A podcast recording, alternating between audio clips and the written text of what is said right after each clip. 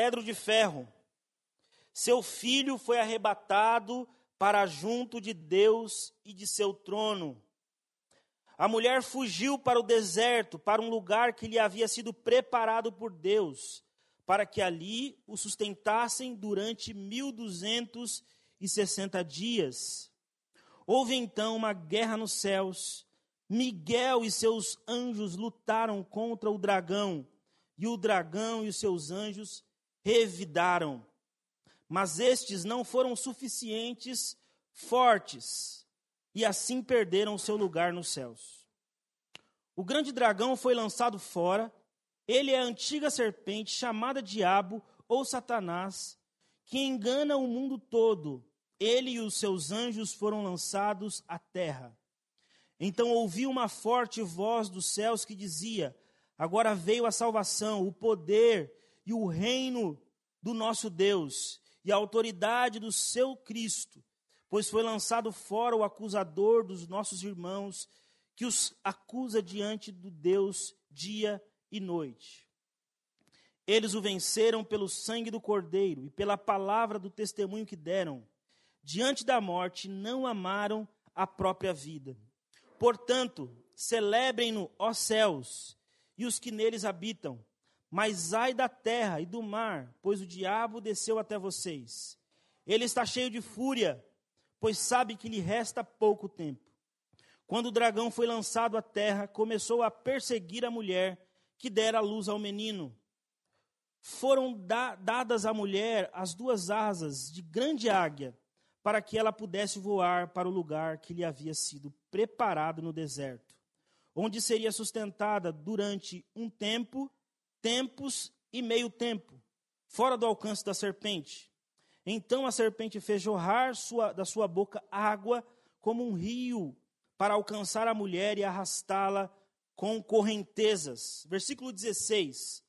A terra, porém, ajudou a mulher, abrindo a boca e engolindo o rio que o dragão fizera jorrar da sua boca. O dragão irou-se contra a mulher e saiu para guerrear contra o restante da sua descendência, os que obedecem os mandamentos de Deus e se mantêm fiéis ao testemunho de Jesus. Então o dragão se pôs em pé na areia do mar. Eu fiz questão de ler todo esse trecho para que nós pudéssemos ter ele como referência para aquilo que nós vamos falar hoje aqui com os irmãos. E eu preciso ser rápido porque hoje o nosso tempo está bem curtinho, mas eu queria chamar a sua atenção para o texto do Apocalipse. Primeira coisa que eu preciso dizer aqui para você, e você precisa colocar isso no seu coração. Grava isso, coloca no seu coração. O livro do Apocalipse não é um livro para nos trazer medo, é um livro para nos trazer esperança. Coloca isso no seu coração, guarda isso. Porque quando você for ler Apocalipse novamente, a sua mente já vai estar um pouco mais aberta. Diferentemente do que alguns pensam, o livro do Apocalipse ele não é escrito para trazer medo aos cristãos ou às pessoas. O livro do Apocalipse é escrito para trazer esperança. O apóstolo João recebe uma visão de Deus das coisas que aconteceram e das coisas que iriam acontecer. E no final de todas essas visões, o povo de Deus era vitorioso. É importante deixar isso claro. Porque o livro do Apocalipse, para alguns, parece aquela expressão comum que se usa, um bicho de sete cabeças, algo tenebroso. Eu costumo dizer que é muito difícil ver alguém lendo o livro do Apocalipse à noite para dormir. Melhor ler um salmo, né? Porque aí não tem demônio, não tem sete cabeças. Mas para o cristão que entendeu a importância desse livro, ele não precisa ter medo de ler o livro do Apocalipse numa sexta-feira 13 à noite. Não tem problema nenhum. Porque se você entender aquilo que a palavra de Deus está dizendo, você vai perceber que existem muitos símbolos aqui que refletem a glória de Deus e a obra de Deus na igreja dele. Então, em primeiro lugar, tire da sua mente se você tem alguma restrição com o livro de Apocalipse. Segundo lugar, o capítulo de número 12, que é o capítulo que nós lemos, ele vai falar de uma guerra cataclísmica, uma guerra histórica entre o bem contra o mal.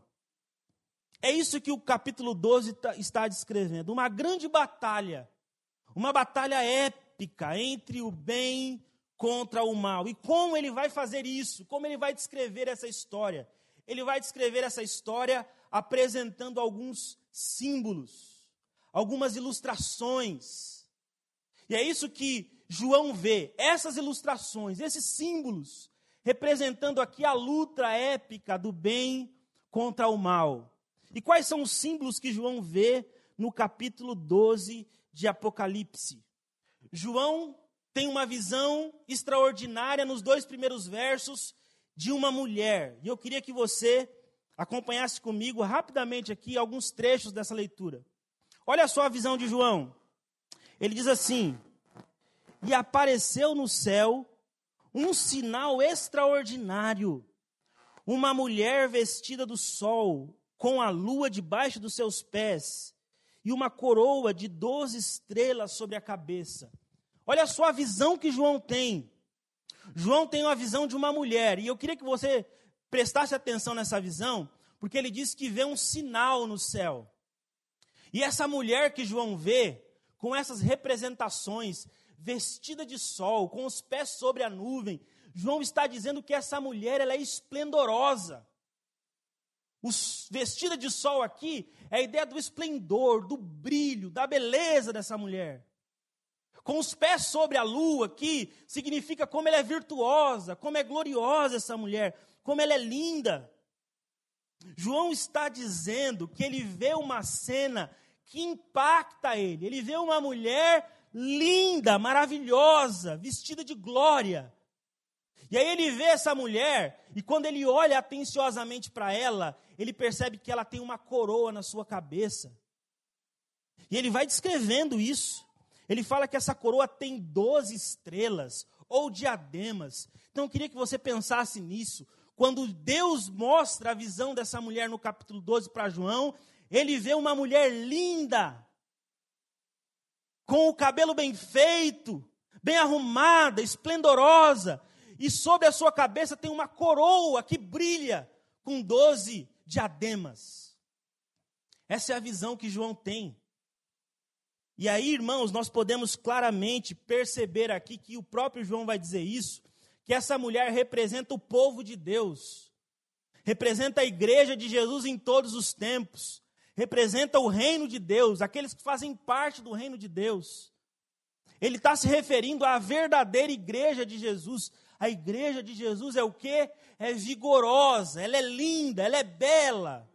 E olha só, repare que João está vendo isso nos últimos dias. Algumas pessoas costumam dizer que por conta da pandemia, parece que a igreja deu uma, uma abafada, parece que não é mais como era antigamente, só na sua visão. Porque na visão do dono da igreja, a verdadeira igreja continua esplendorosa, linda, com coroa de glória sobre a sua cabeça.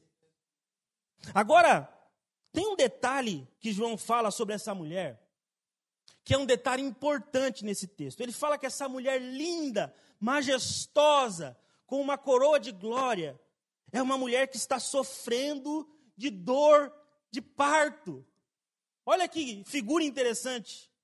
Ela está sofrendo porque ela tem uma criança no seu ventre e essas contrações começam a acontecer. Eu queria lembrar você que isso aqui é um símbolo. João está trabalhando com uma linguagem simbólica aqui. Então João ele olha para essa expressão e vê de forma clara. Obrigado, Lu. Uma mulher gloriosa, linda, vitoriosa. Só que essa mulher sofre para cumprir a missão de fazer o quê? Dar a luz. Dar a, dar a luz é um processo difícil, doloroso. Ela é bonita, ela é vistosa, ela é gloriosa, mas ela sofre porque ela precisa cumprir o seu papel, e o seu papel é dar a luz a um filho. E é isso que João vê. Uma mulher linda, esplendorosa, mas que sofre dores de parto. E João está descrevendo aqui a figura da igreja, do povo de Deus, daqueles que pertencem ao reino de Deus. E a visão de João continua. Aí depois que ele vê a mulher, João diz que vê um dragão vermelho. Aí a gente começa a ficar com um pouquinho de receio. Uau, um dragão vermelho. Mas vamos ler aqui o que João diz sobre esse dragão. Versículo 3, ele diz assim: ó, Então apareceu no céu outro sinal. Um enorme dragão vermelho com sete cabeças e dez chifres, tendo sobre as cabeças sete coroas. Sua cauda arrastou consigo um terço das estrelas do céu, lançando-as na terra. O dragão colocou-se diante da mulher que estava para dar à luz, para devorar o seu filho no momento em que ele nascesse, diz o texto. Agora João está vendo um dragão, depois que ele vê aquela mulher esplendorosa, linda, coroada de glória, só que com dores de parto. Agora ele vê um dragão vermelho. E esse dragão parece uma besta fera diante da imagem que João vê. Ele diz que esse dragão tem sete cabeças e cada uma dessas cabeças tem sete coroas. Ou melhor dizendo, cada cabeça tem uma coroa. Sete coroas ele vê. A ideia aqui, simbólica, que João está querendo dizer, é que essa besta, esse dragão, ele tem na sua cabeça sete coroas, porque de alguma forma ele governa as nações. A ideia que João está querendo trazer aqui de maneira simbólica é que essa besta, esse dragão, tem autoridade, ele tem domínio sobre todas as nações.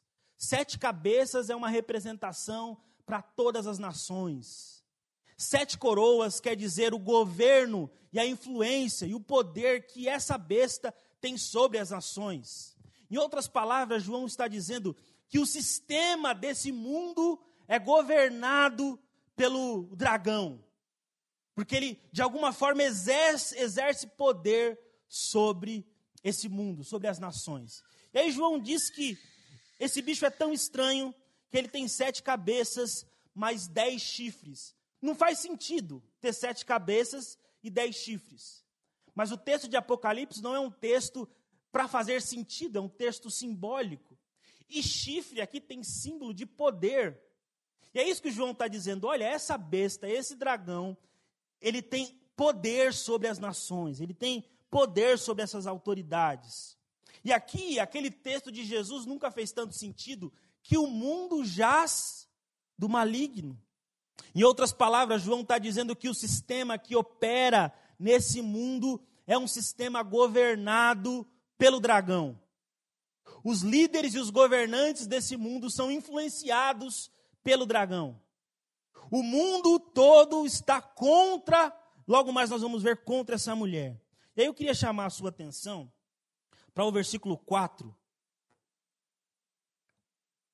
Porque João diz que esse dragão, com a sua cauda, arrastou consigo um terço das estrelas do céu, lançando-as na terra. Essa expressão remete claramente a quem? A Satanás, ao diabo. Então, quem é esse dragão que exerce poder sobre as nações? É Satanás, é o diabo. E ele tem esse poder, obviamente, permitido e dado por Deus, só que ele tem uma característica que o versículo 4 destaca, que é uma característica muito importante, que a gente precisa se, se atentar. Esse dragão teve a capacidade de seduzir um terço dos anjos dos céus. João está dizendo aqui que o maior poder desse dragão não é a sua força bélica ou o seu poder físico. O maior poder desse dragão é a capacidade que ele tem de seduzir as pessoas. Porque o objetivo do dragão, quando ele seduz as pessoas, é devorar a criança. Ele quer de alguma forma tirar a criança da sua mãe. Ele quer fazer com que ela, aquela criança desapareça. E aqui eu queria chamar a sua atenção. O livro do Apocalipse está apresentando para a gente uma questão muito importante: que a maior artimanha de Satanás é seduzir as pessoas. E o que esse texto me faz pensar, irmãos? Me faz pensar que o diabo vive entrando nas nossas realidades, na dinâmica das nossas vidas, para seduzir as pessoas. E ele tem conseguido seduzir muitas pessoas. E o que é a sedução aqui? É quando você fica esbabacado por aquilo que não vem do reino de Deus. Pessoas que se vislumbram com aquilo que o mundo pode oferecer. pessoas que se apaixonam por aquilo que as tiram do reino de Deus. Pessoas que são encantadas com aquilo que o mundo oferece. E o que, que o mundo oferece? Dinheiro, poder e sexo. Dentre outras coisas. Você precisa ter o prazer, você precisa aproveitar a sua vida, já que você gosta disso, então tome mais isso. Seja seduzido por aquilo que você gosta. E muitas pessoas estão se distanciando de Deus. Talvez a grande artimanha do inimigo nesses últimos tempos seja exatamente essa. A capacidade que ele tem de seduzir as pessoas. Sabe aquela sensação de que você está indo para a perdição, mas na sua cabeça você imagina que está fazendo tudo certo? Aquela célebre frase, quando você é exortado por alguém da sua família, por um pastor, por um pai, por uma mãe, por um avô, por um amigo, que você diz assim: mas isso não tem nada a ver. Sabe aquela sensação de que não, a minha vida com Deus está tudo certo. É como se o diabo tivesse seduzindo a mente de algumas pessoas para que elas não conseguissem ver o quanto elas estão se distanciando de Deus. Quando alguém diz assim: olha, você precisa estar na igreja, você precisa ter comunhão com seus irmãos. Aí você diz: ah, nada a ver, não, está tudo certo. Como se a vida cristã ou a vida cotidiana ela fosse, como diz aquela música, uma experiência de navegar, né? Deixa a vida me levar e a vida vai me levando. Só que sorrateiramente, o diabo vai tirando do nosso coração aquilo que Jesus Cristo plantou. Sorrateiramente, os princípios do evangelho vão sendo deixados. E para mim é isso que a igreja precisa se atentar para aquilo que o João diz aqui no capítulo 12 do Apocalipse. Porque às vezes a gente tem uma expressão do diabo, como se o diabo tivesse uma voz grossa, um chifre, e aí ele começasse a gritar contra a gente, e dizendo assim: Eu vou pegar vocês, eu vou matar vocês. Então, desse diabo aqui a gente tem medo. Mas daquele diabo que fala manso, daquele diabo que está lá na televisão de casa, jogando para dentro do seu coração coisas que te distanciam de Deus, você nem se percebe. Aquele convite sorrateiro que o seu amigo, que a sua amiga te fez para ir naquela baladinha, e você diz: Ah, o que tem? Qual o problema que tem? em detrimento da igreja. Aquele momento que você preferiu assistir uma série em vez de assistir a celebração no culto da igreja. A impressão que eu tenho, irmãos, que talvez essa seja a maior artimanha de Satanás seduzir as pessoas. E você já teve a experiência de ver alguém apaixonado, seduzido? Como é que fica alguém que é seduzido? Parece um bobo. Vai arrastado. Como se aquilo fosse a última coisa da vida dele. Então João diz que esse bicho animalesco, ele tem poder, ele tem autoridade, ele tem domínio sobre as nações. E a maior artimanha dele é seduzir as pessoas, para que elas pensem que está tudo bem, para que elas pensem que o caminho que estão trilhando é o caminho da vida. Entretanto, o final dessa jornada é a morte. João diz ainda que ele enxerga, depois que vê o dragão, depois que vê a mulher, no capítulo, versículo 5, ele diz que vê o filho que nasce. E aí eu queria chamar a sua atenção aqui para o versículo de número 5. Ela deu à luz um filho, um homem que governará todas as nações com cedro de ferro. Seu filho foi arrebatado para junto de Deus e de seu trono. É interessante que João aqui agora vê a figura de uma criança que nasceu dessa mulher. E claramente João está se referindo aqui ao próprio Jesus. E num trecho muito curto, João apresenta aqui todo o ministério de Jesus. Perceba que aqui no Apocalipse ele nasce e já é arrebatado. Em outras palavras, João está querendo mostrar para a gente a trajetória dessa criança para que não haja dúvidas.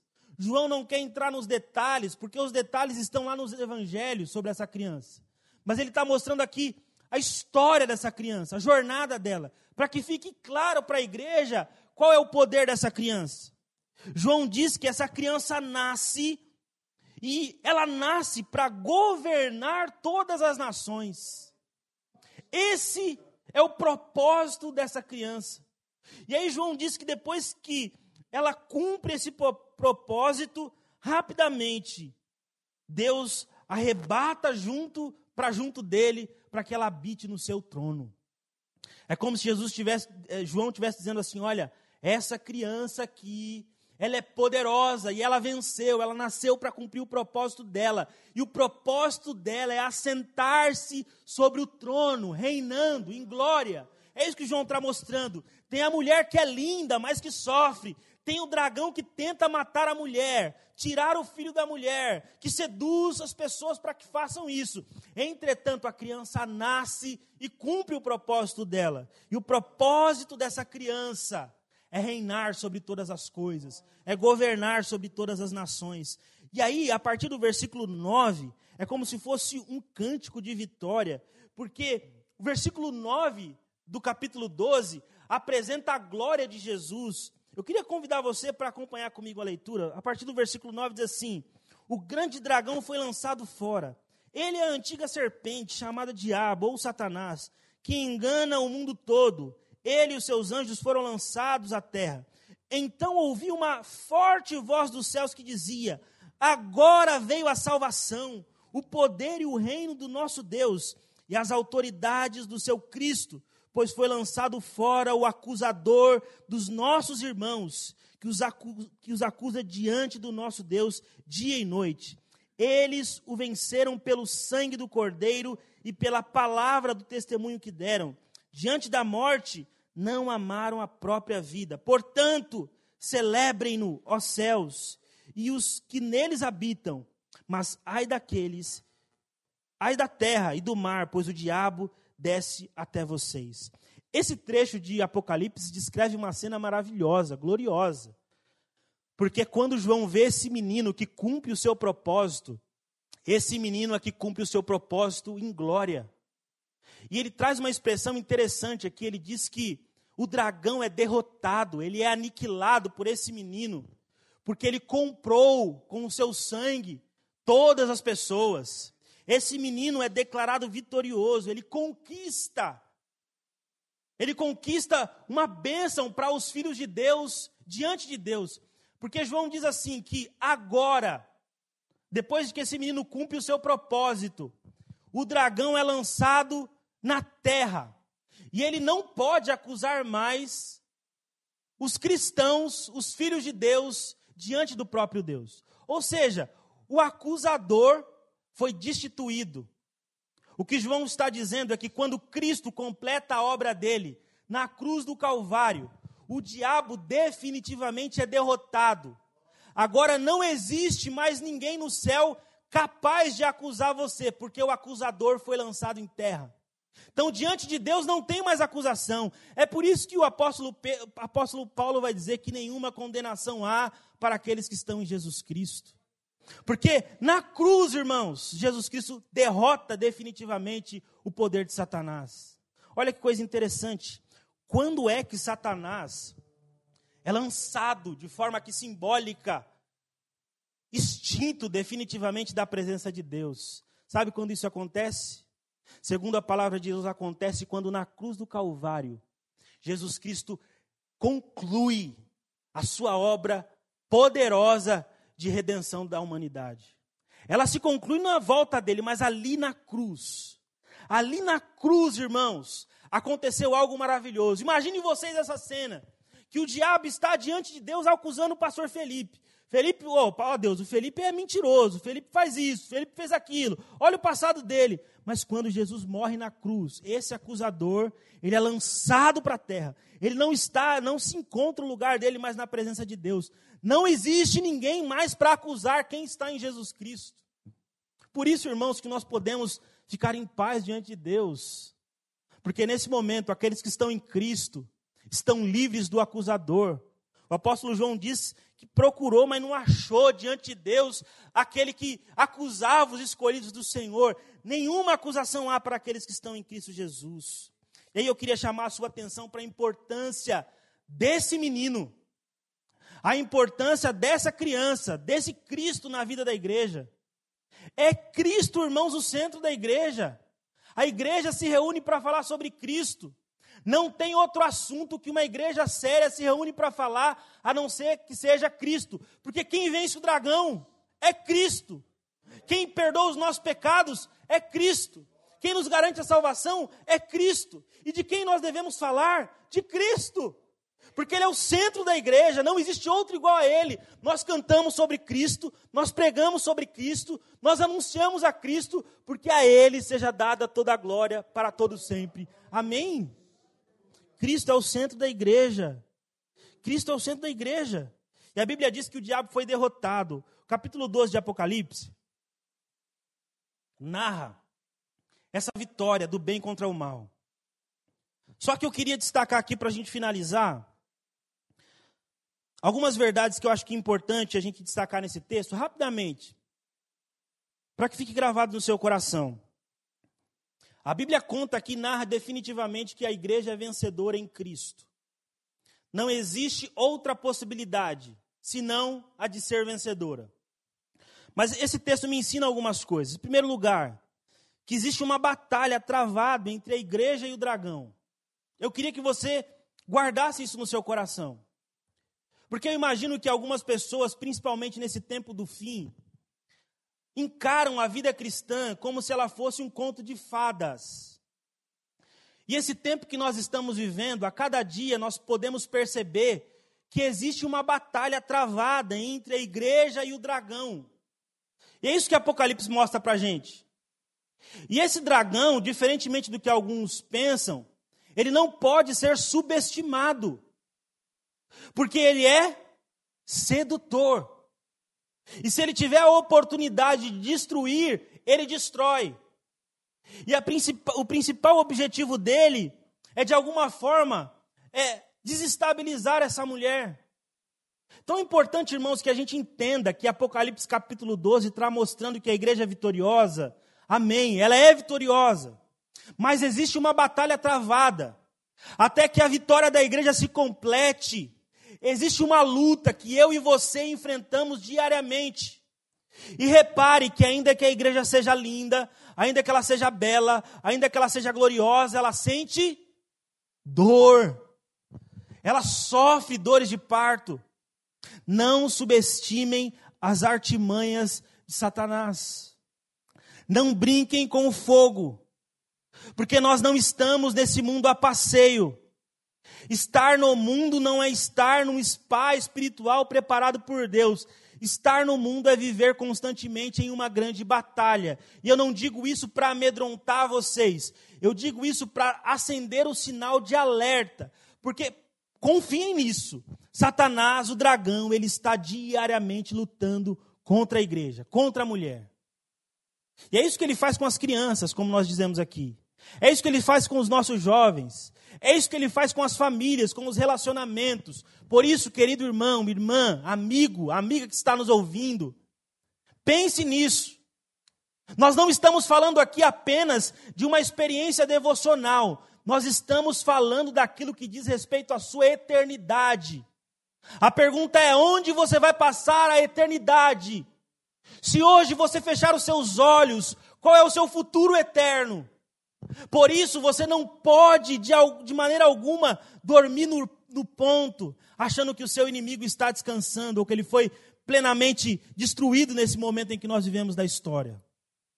O Apocalipse, no capítulo 12, diz que existe uma batalha. Eu queria que você não tirasse isso da sua mente. Saia daqui hoje, pare de assistir essa programação na internet com essa convicção eu estou em guerra e o Satanás quer de alguma forma destruir a minha vida, a minha realidade, a minha experiência, a minha caminhada com Deus. Nós estamos, irmãos, numa batalha travada contra o dragão. Segundo lugar, o maior desejo do dragão é tirar o menino da mulher. Não é isso que a gente vê na, na cena que João viu? O que, que o dragão quer? Ele fica esperando o menino nascer para quê? Segundo o texto, para comer o menino. Olha que expressão horrível. O dragão está esperando o menino nascer para abocanhar o menino, porque o que ele quer é tirar o menino da mulher. E parece, irmãos, que isso se torna mais evidente quando a gente olha para a igreja nos nossos tempos. Nós estamos vivendo uma igreja que está se desapaixonando por Cristo. Parece que a obra redentora de Jesus, a palavra de Jesus, não é suficiente para alguns cristãos. Porque sutilmente o diabo quer tirar o menino da mulher.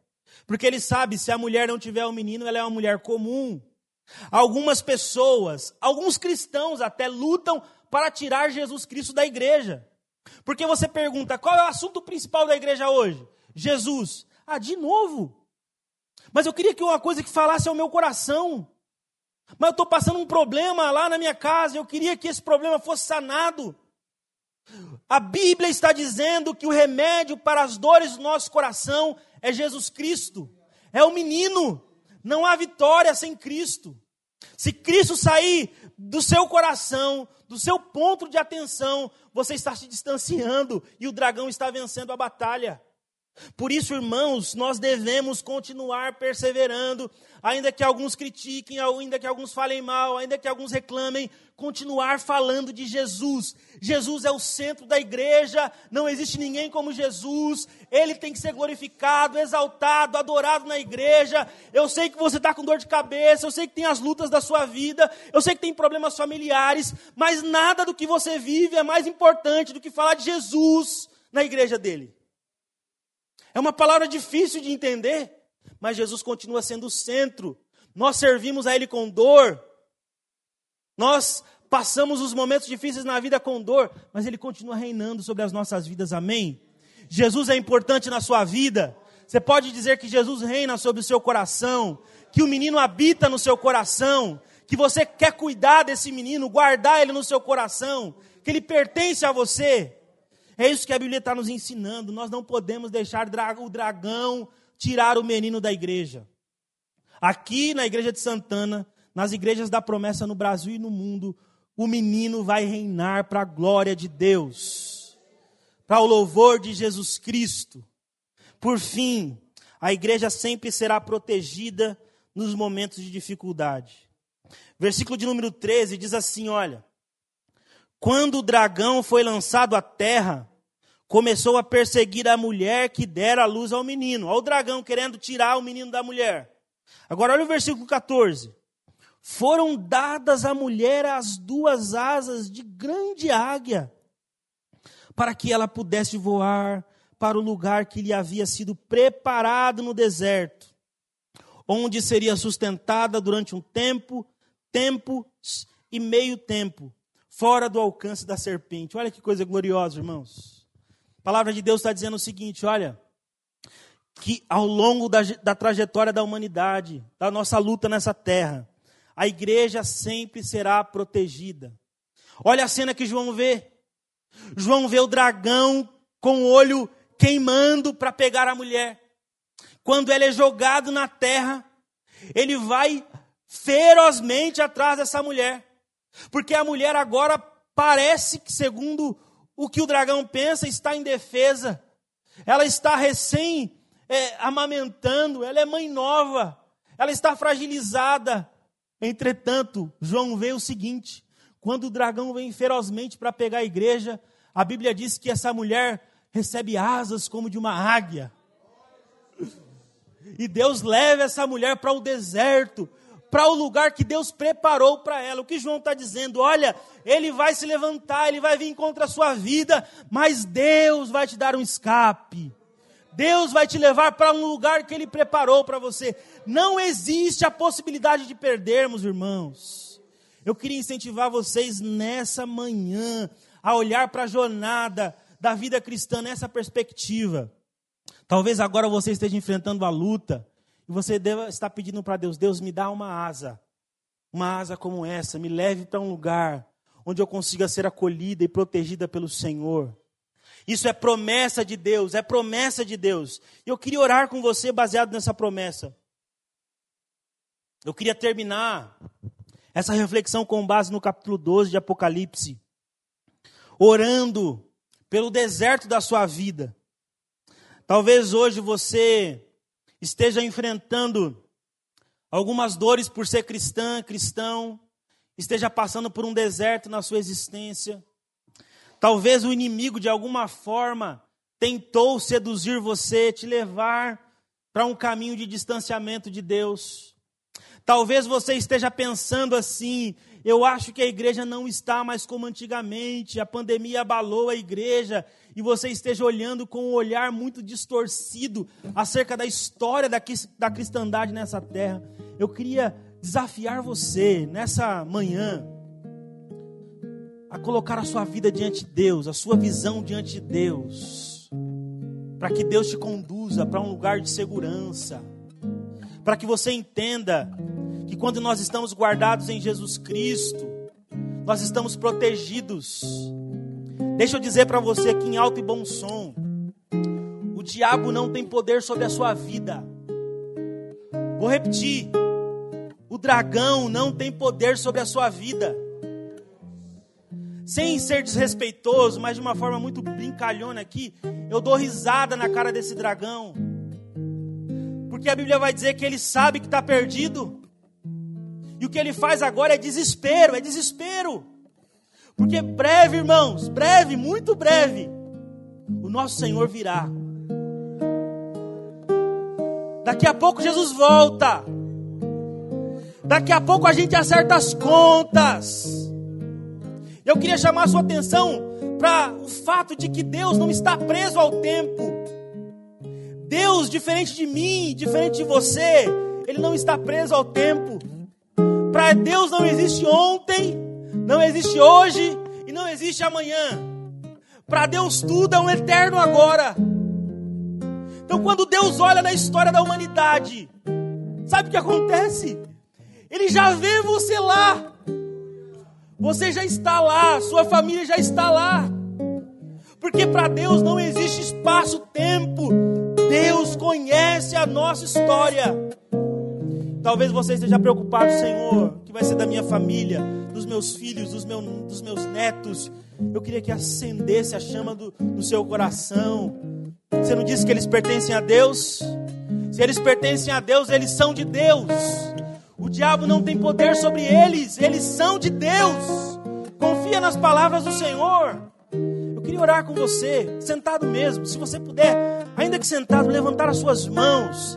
Nós vamos dizer nessa oração que nós queremos essa criança reinando em nossas vidas. Nós queremos o livramento dos momentos de dificuldade. Nós cremos na vitória em Cristo Jesus. Vamos orar em nome de Jesus.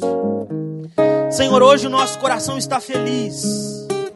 Hoje o nosso coração está alegre, Senhor, porque a tua presença está entre nós, o Senhor habita em nós.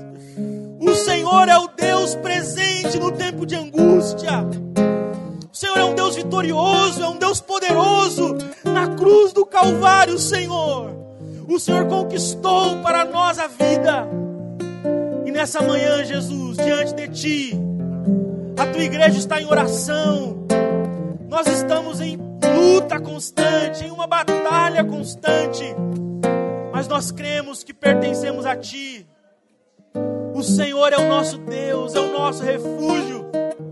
Meu Deus, olha para o coração desse teu filho, dessa tua filha, que está nesse momento, Senhor, angustiado, preocupado, aflito, aflita, Senhor.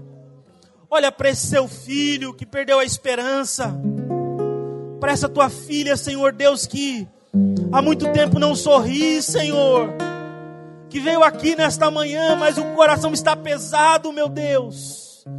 Espírito Santo do Senhor, nós pedimos em nome de Jesus, acenda em nosso coração a convicção de que o Senhor está conosco. Nos leva, Senhor, sobre as asas da águia para o deserto, onde o Senhor preparou um lugar seguro para nós. Meu Deus, em nome de Jesus, alimenta a esperança, a fé no nosso coração. Nós cremos em Ti, o Teu Filho reina sobre nós. Nós queremos um menino reinando sobre as nossas vidas. Esse menino, Senhor, que nasceu, que morreu, que foi crucificado, que foi sepultado, mas ao terceiro dia o Senhor o ressuscitou dentre os mortos. E hoje ele está sentado à direita de Deus Todo-Poderoso. Ajuda-nos a olhar para esse menino confiando que a vitória pertence ao teu povo, Senhor. O Senhor está sentado no seu trono e o Senhor é o Deus que governa todas as coisas. Toda dor e sofrimento que esteja rondando o nosso coração, a nossa vida, a nossa igreja, Senhor. Nós rogamos ao Senhor que apazigue em nossos corações as nossas dores, traga cura emocional para os nossos corações. Ajuda-nos, Senhor, a suportar as lutas dessa vida, as dores de parto por levar Jesus Cristo às pessoas. Nós oramos para o louvor da tua glória e cremos que o Senhor está habitando poderosamente na tua igreja e que nós continuaremos lindos, Senhor, virtuosos até a volta de Jesus Cristo. Até aquele dia que nós vamos encontrar o Senhor, que nós vamos olhar na tua face, o Senhor vai dizer para a gente: Vinde benditos de meu Pai, possuir por herança o reino que vos está preparado desde a fundação do mundo. Nós esperamos esse dia, Senhor, para o louvor da tua glória e para o louvor do teu nome.